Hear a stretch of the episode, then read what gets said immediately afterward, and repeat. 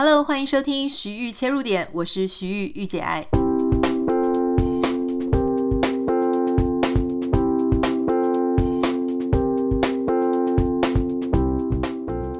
Hello，欢迎大家收听这一集的节目。大家过了一个长假期，其实也没有很长了。我现在觉得三天真的也是还好哈，一下转眼就过了。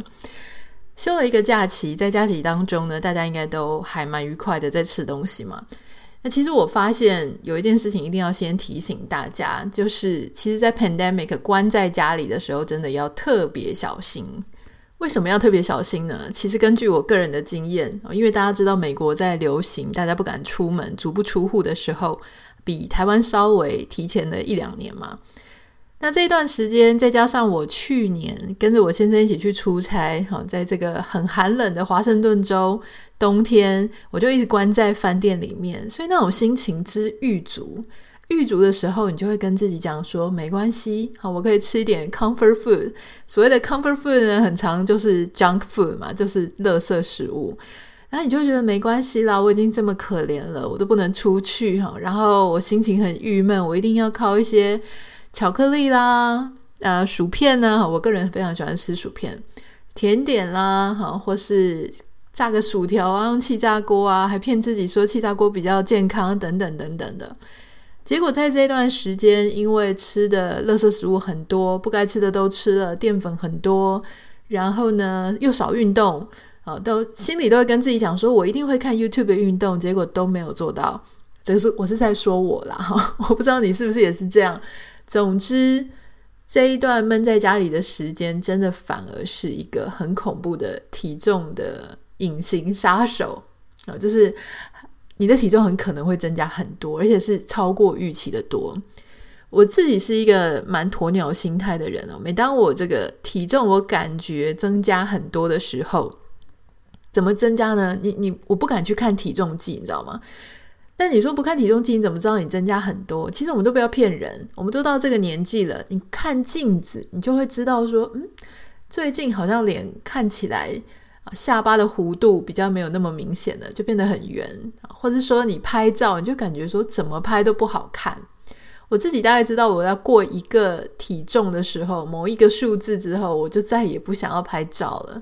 然后洗完澡哈，比方说你还没有穿上这个，因为我喜欢穿那种一件式的 dress，就是居家的，所以你的两脚就会摩擦。那当你发现说啊，糟糕，大腿内侧会互相摩擦的时候，哇，你就知道你变胖了嘛，因为以前摩擦不到啊，那你后来变胖了就能够摩擦得到。我这样讲是不是太写实？会不会把大家吓到？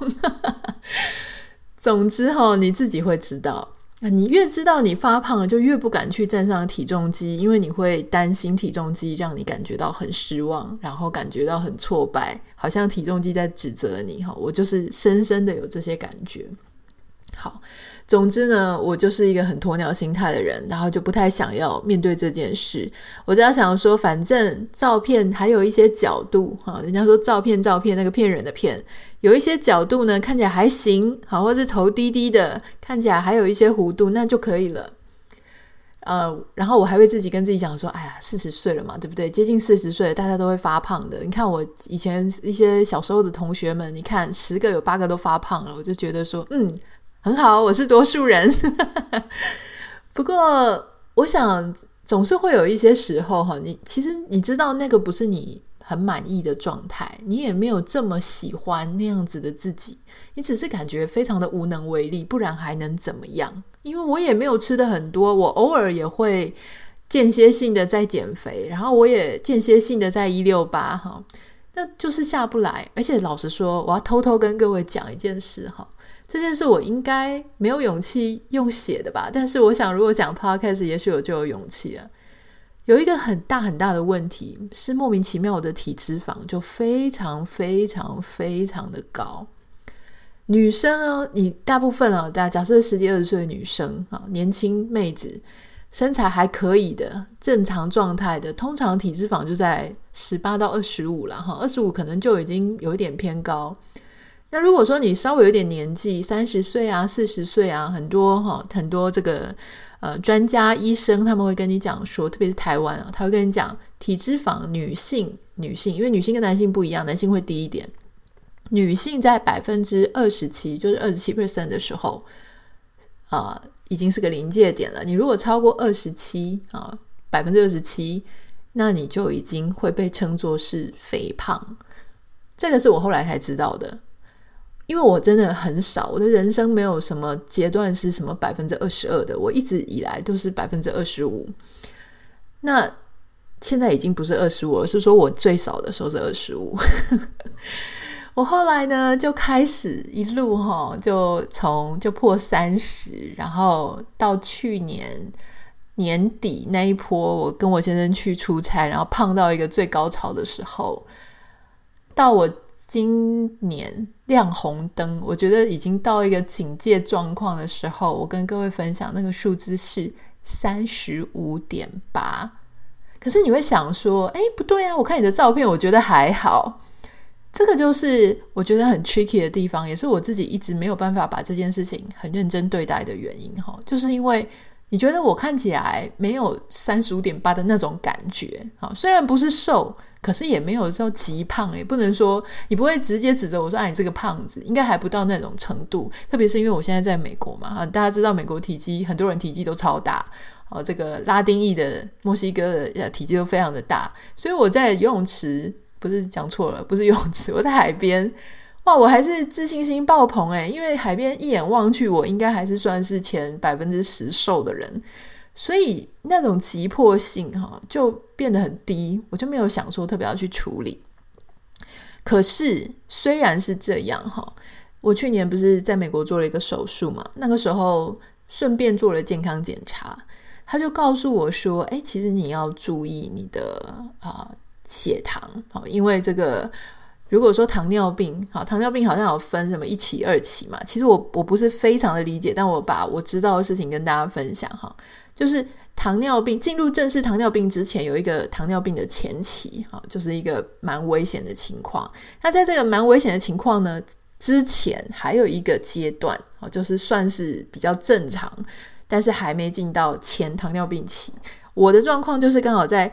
正常的最边边、最靠近前糖尿病期，所以我那个时候我真的是很紧张，因为我们家族是有非常多人都有糖尿病的。那大家知道，糖尿病是非常棘手的慢性病，它会引起各种身体非常差的状况，所以我内心隐隐约约知道说啊，很不妙，可是我真的不知道该如何着手。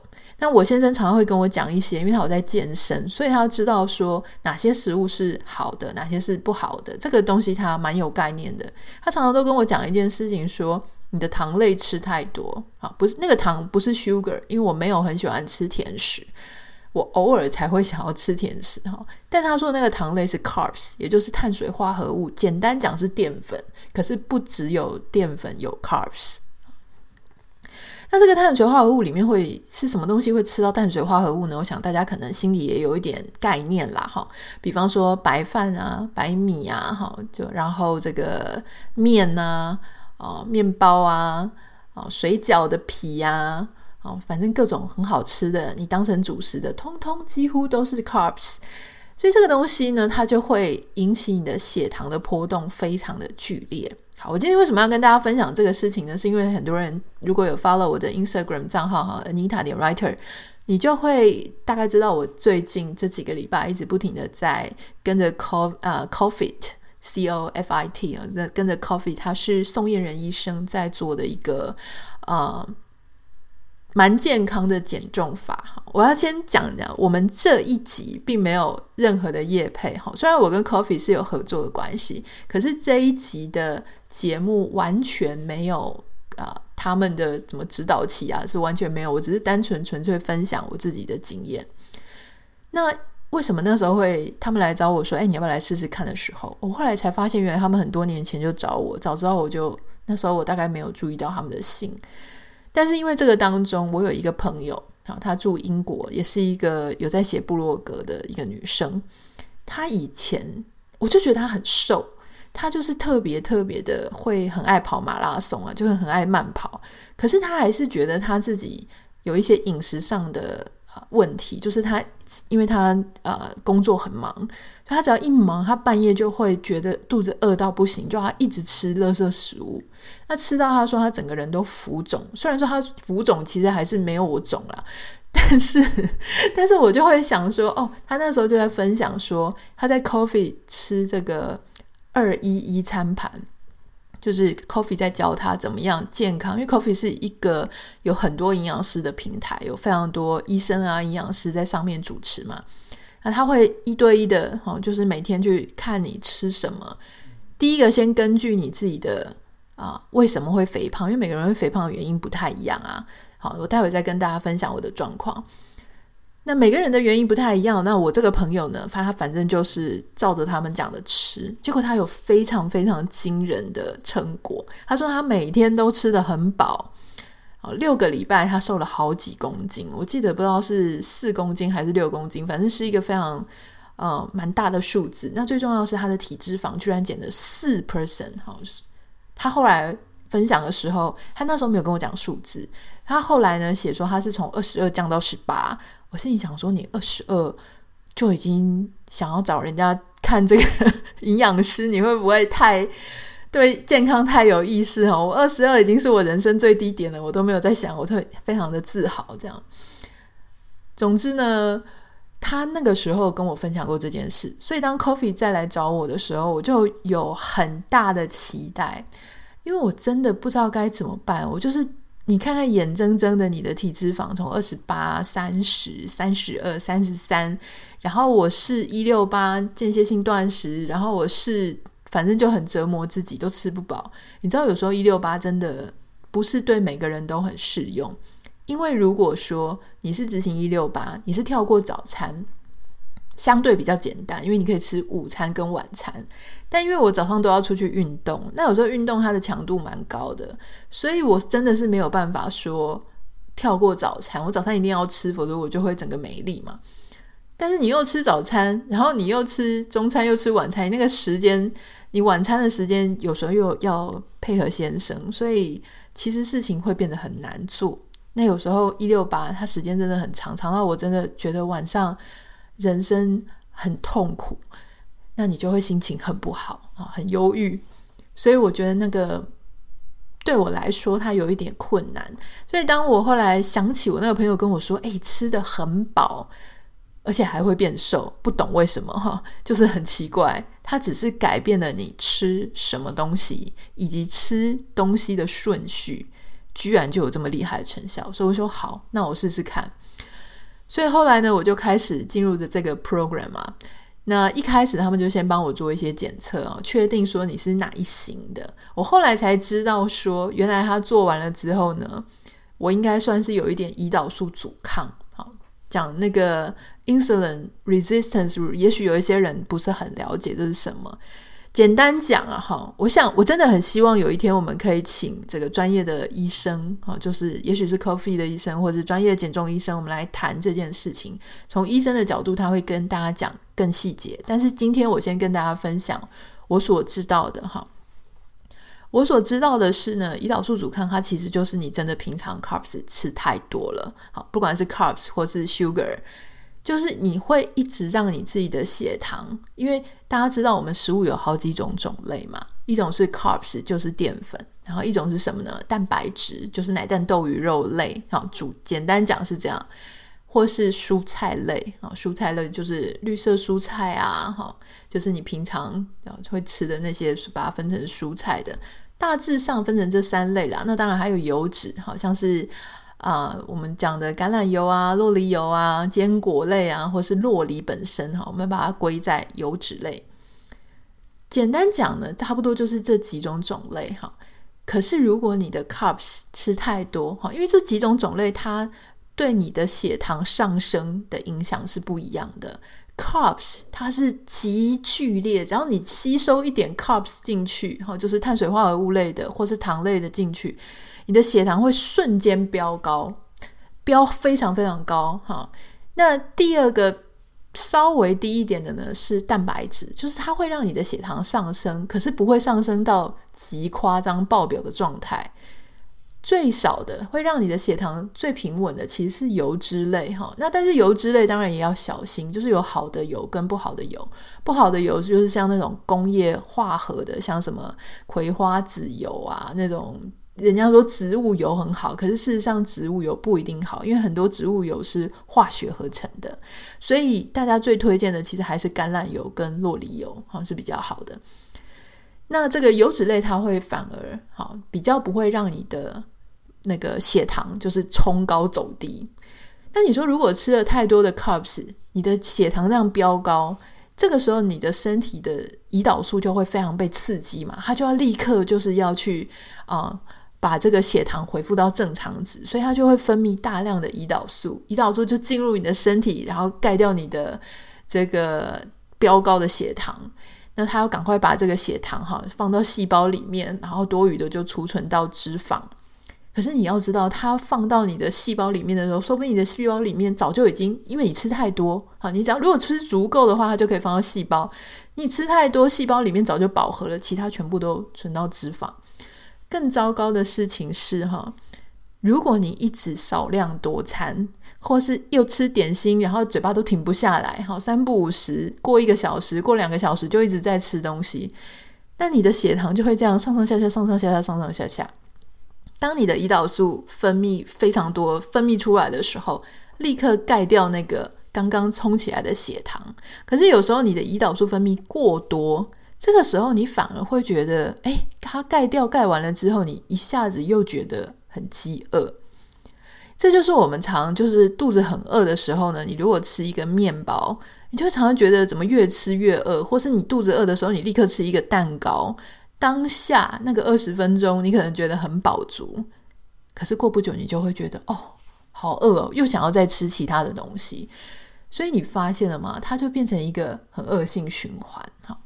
所以这个营养师呢，他就跟我讲说，很多人他这个胰岛素阻抗啊。因为他长期在这样子吃东西的方式下，他就明明没有吃很多，可是他因为吃的都是碳水化合物的这些东西，所以啊，所以诶，大家知道碳水化合物不是那种什么啊那个汽水而已哦，或是什么薯条，不只是这样，你的白饭啊、面包啊、吐司啊、馒头啊。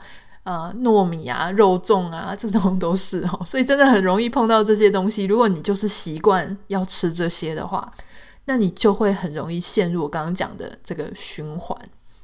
所以，那那这个问题就是说，当你一直陷在这样的循环的时候，你的分泌这个胰脏这个胰岛素的，就会它就会让你的身体非常负荷非常的重。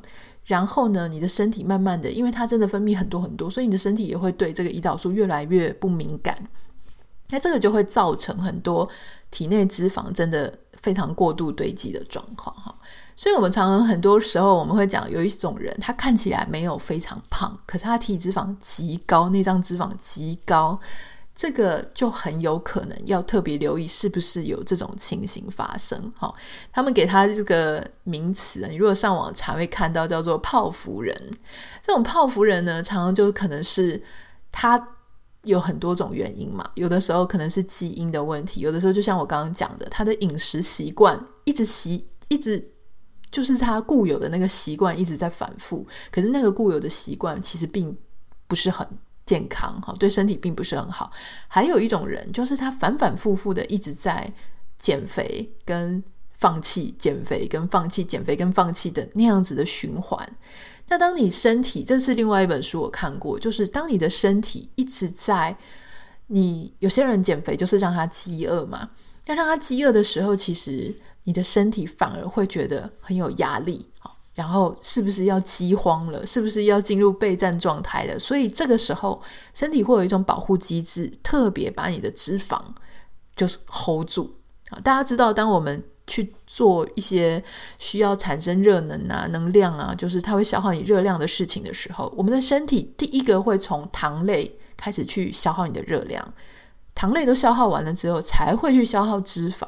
好，所以你不要想说，如果我照常吃，我完全都不改变我的饮食状态，然后我就去一直跳有氧舞蹈，有没有用呢？虽然说有氧舞蹈真的很累，你做那些高冲击的东西真的很累，它会消耗你的热量，可是它一开始都会先从糖类开始消耗。好，等到你糖类全部消耗完了之后，它才要消耗脂肪。那你就看，如果说你糖类吃超多，它永远都消耗不完，那实在也是很白搭。所以人家才会讲说，如果你要减肥呢，饮食占了八成，了，哈运动占了两成。甚至我的营养师就跟我讲说，因为我在开始做 diet、开始做瘦身这个饮食规划的时候。在那前一个月，我其实就已经开始在做瑜伽，跟做一些 bar，就是芭蕾把杆的那样子高阻力、高肌力的运动。他就跟我讲说：“你千万不要逼自己逼得太紧。”好，他说他们在前两个月的时候都不会特别鼓励他们的客户去做运动。为什么呢？因为他说有时候你。如果这个人他一直都没有运动的习惯，你突然之间因为要减肥，所以你就他就开始去做运动，然后做运动又自我要求很高，所以就做的频率跟做的强度都很高。这个时候反而会让他的身体感觉到压力，会释放一种压力荷尔蒙。那这种压力荷尔蒙呢，它一样就是它也是会 hold 住你的脂肪，让你整个瘦身的成效呢反而没有那么好啊。这是一个背后的原理。那我自己，好，现在我要跟大家分享说，我自己现在已经进入到第三个礼拜。好，其实它的过程就是你一开始会先跟营养师，然后有一个互动，我是跟他做线上的互动一下，然后他帮我了解我的饮食状况，然后看我的问卷。好，这个问卷上面就是我刚刚讲的，就是我平常的一些生活习惯，来去判断说。我个人的状态，那我知道，如果你人是在台湾的话，他还是还会帮你做一些身体的数据检测、测量 InBody 那些。好，那他就先跟我视讯了一下，之后呢，我就开始每天上传到他们的 App 上传我的饮食。那在开始启动之前呢，其实还有一个预备的几天。好，我那几天就吃得我自己以为很健康，结果后来才发现，诶，原来不是这样。正式开始了之后呢，他就会要求说，还二一一餐盘。什么叫二一一餐盘呢？就是二一一是份数的意思了哈。所以二就是蔬菜要两份，也也就应该是这样讲，就是一个餐盘。好，如果我们先把它中间切一半，那是不是二分之一？那我们把右边的那一个二分之一呢，再切一半，好，那所以右边的上面跟右边的下面就各是四分之一。你只要有这个概念呢，左边那一全部的整个一半，你全部放蔬菜；右上方呢，你放蛋白质，就是奶蛋豆鱼肉类；右下方哈，就是要放一些就是 carbs 淀粉。那这个 carbs 你也要选一些哈，它不是精致淀粉类的，就是说像圆形食物，像地瓜啦啊，或是有一些人是，如果你一定要吃饭，就是糙米饭啊哈，或是一些像我后来。他就这样教我嘛，然后他还会教你说怎么算每个人，因为每个人体重不一样，每个人的基础代谢不一样哈，每个人他营养师还会给你规划。那特别像我这种胰岛素阻抗可能特别严重，就是体脂肪超高的，他一开始就给我设比较高的门槛，就是不可以吃 sugar，然后不可以吃奶类，然后不可以吃 fruit。就是水果不可以，就是水果跟牛奶奶制品不能吃。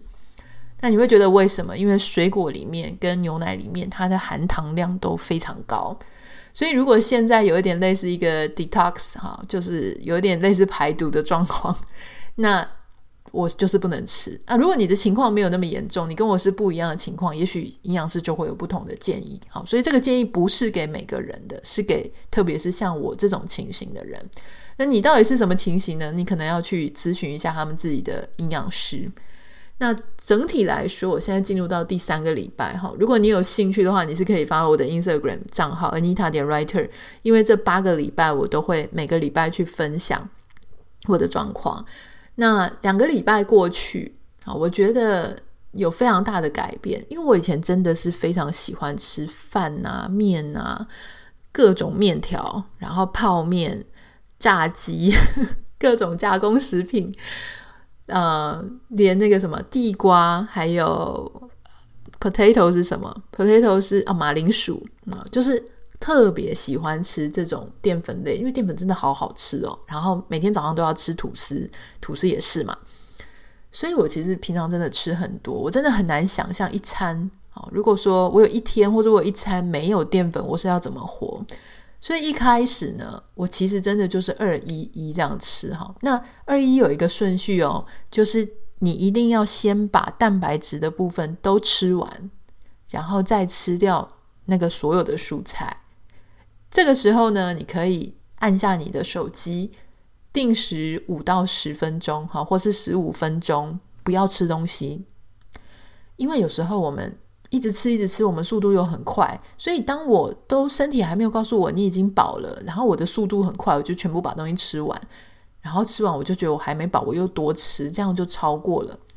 所以呢，你蛋白质先吃，吃完之后呢，再吃蔬菜，然后等个五到十分钟或十五分钟。如果你还饿的话，你再吃淀粉；如果你不饿的话，就不要吃淀粉了。这个是营养营养师跟我讲的哈，所以是我的情形啦。我不知道每个人怎么样，但我的情形是这样。那因为我就会准备得很丰盛啊，蛋白质我如果要吃到我一天需要的量哈，或我一餐需要的量，诶，那是很多的。那个分量啊，大概是一片牛排，再加上一颗水煮蛋，或是一片牛排。啊，手掌大小的牛排，如果是我的手掌，哈，我手掌这样算起来大概十七公分嘛，从手腕到中指的这个大小，我十七公分的话是四分四四份蛋白质，可是我一餐可能需要四到五份，所以我可能还需要再加三三只虾子，或是还需要吃一颗水煮蛋，或是我甚至还可以吃一些鸡翅啊、鸡腿，我自己卤的，或是怎么做的哈。那个分量蛮多的，然后吃完了那个再吃蔬菜。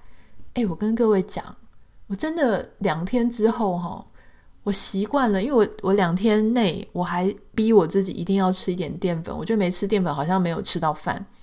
没有想到大概两三天之后，我就真的饱到不用再吃淀粉了。所以我已经两个礼拜哈，可能也超过两个礼拜，完全没有吃淀粉。然后我觉得也很 OK，没有觉得说我我好像吃饭一定要吃淀粉，就没有这种瘾头，也没有这种想法了。然后我每餐都吃得很饱，我没有一天觉得非常非常饥饿哈。那接下来我的体重呢？这两个礼拜已经掉了一点八公斤。那当然，我想体重不是我最主要的啊、我最主要的目标不是体重，是体脂了哈。因为体重，因为我一边有继续在健身，那健身你也是会长肌肉嘛。然后有时候是因为水分，那有时候因为有时候女生有时候会浮肿什么的，所以体重这个事情呢，我觉得它只要有在一个下降的趋势就可以了。那体脂肪呢，我也是希望它是，它目前就是有在一个下降的趋势啦。哈。那大家应该知道，我们这种家用体重机的体脂肪，其实它都是，它都不是真正。量出来的，它都是他们里面有一个模组化，然后去计算出来、去推导出来的。所以那个数字你不用非常非常的在意数字本身。虽然我刚刚一直讲说啊，什么三十五点八啊、三十四啊，诶，那是因为这一台体重机量我跟量我先生，就是还是有天壤之别。然后，所以即使不是三十五，不是三十四，但也是一个很高的数字，可以理解。所以它也在一个下降的趋势。那还有最重要的是我的腰围哈，才两个礼拜的这种饮食的做法哈，腰围已经小了两公分啊，我就觉得蛮开心的。我其实真的很期待，就是说八周之后，呃，第一个是数据上的成果是不是能够真的变得更好？第二个是它是不是能够真的让我培养出一个更好的饮食习惯？让那一些会增加身体上的负担、胰岛素的负担，或是我以为一定要怎么样吃才叫做吃一餐的那一种老我的惯性，也能够被突破、被改变。还有就是，我觉得有一些时候是你给自己一个目标，这个目标是要扭转你以前觉得你达不到的。你以前觉得那些女生，好，我以前真的，我只要看到女生是有腰的。好，腰是凹进去的，我真的好羡慕。然后那些女生是纸片人的啦，哈，或是穿衣服会穿露肚脐的，我都真的好羡慕。大家应该知道我自己哦，这之前在荧光幕前那么久，我顶多就是像苦林老师说的，我就是我喜欢穿那种露肩一字领的他就跟我说我的锁骨很漂亮。我是心里想说，因为能够露的大概只有锁骨了哈，我没有办法露腰。但是你看人家这个露腰也很漂亮，特别是像我现在很喜欢做瑜伽。那你大家知道瑜伽其实如果你要穿啊，就是做一些姿势，然后它看起来很漂亮，你一定不会是穿宽松的衣服嘛，因为宽松的衣服没有办法把你的线条跟动作表现出来。那我现在呢是稍微可以穿一个小可爱哈，但是。照片好，我前几天有 po 在我的脸书上面 po 了好几张瑜伽的照片，看起来很漂亮，对不对？大家知道那个真的是上百张里面去挑出四张，我觉得还不错的。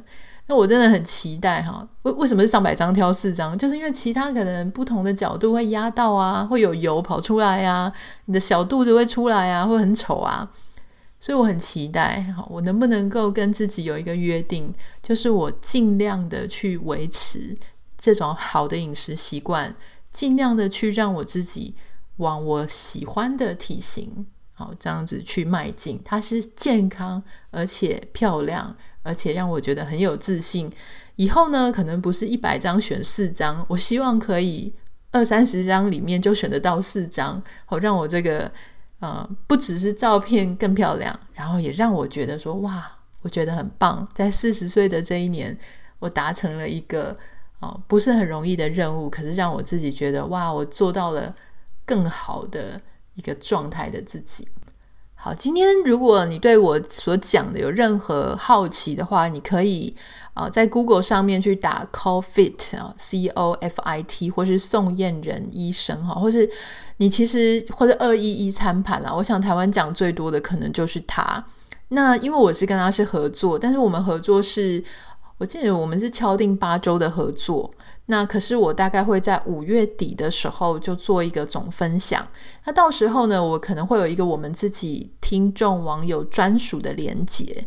好，那所以如果说你到时候透过我的那个连接，我现在还不是很确定，我要去查一下你能不能够得到一些优惠。可是，在那之前，好，我想这种事情，因为你可能要 commit 八个礼拜。哦，或是你要想想看你自己需不需要，所以我现在先给各位种下一个种子，你先去 Google 上面查一下，查一下他的 YouTube 的影片，查一下那个背后的道理，查一下，呃，他的方式跟你想的喜不喜欢？好，那如果你真的想要报名，那我觉得你可以，当然你可以现在报，你也可以等我们五月底的时候，我分享在脸书，或是分享在 Podcast，或是我真的很希望可以邀请他们。哦，这个医生或者营养师直接来跟我们做一个更详细的说明，到时候呢，你再透过专属连接，我想应该会有一些优惠啦。那就先这样子，今天是跟大家分享哈，因为我执行了两个礼拜，我觉得挺有自信的，而且我觉得我学到非常的多关于饮食健康，然后我从来不知道该怎么解决的这个。体脂肪莫名冲高，然后爆高，感觉像人形油桶一样的这个问题，好，终于开始迈入比较好的状态，开始往下降。今天就跟大家分享这个部分。那如果你有任何想要了解的，或是想要问我的，或是想要跟我分享的，欢迎你可以私讯到我的 Instagram 账号 Anita 点 Writer N I T A 点 W I T E R。我们下次见，拜拜。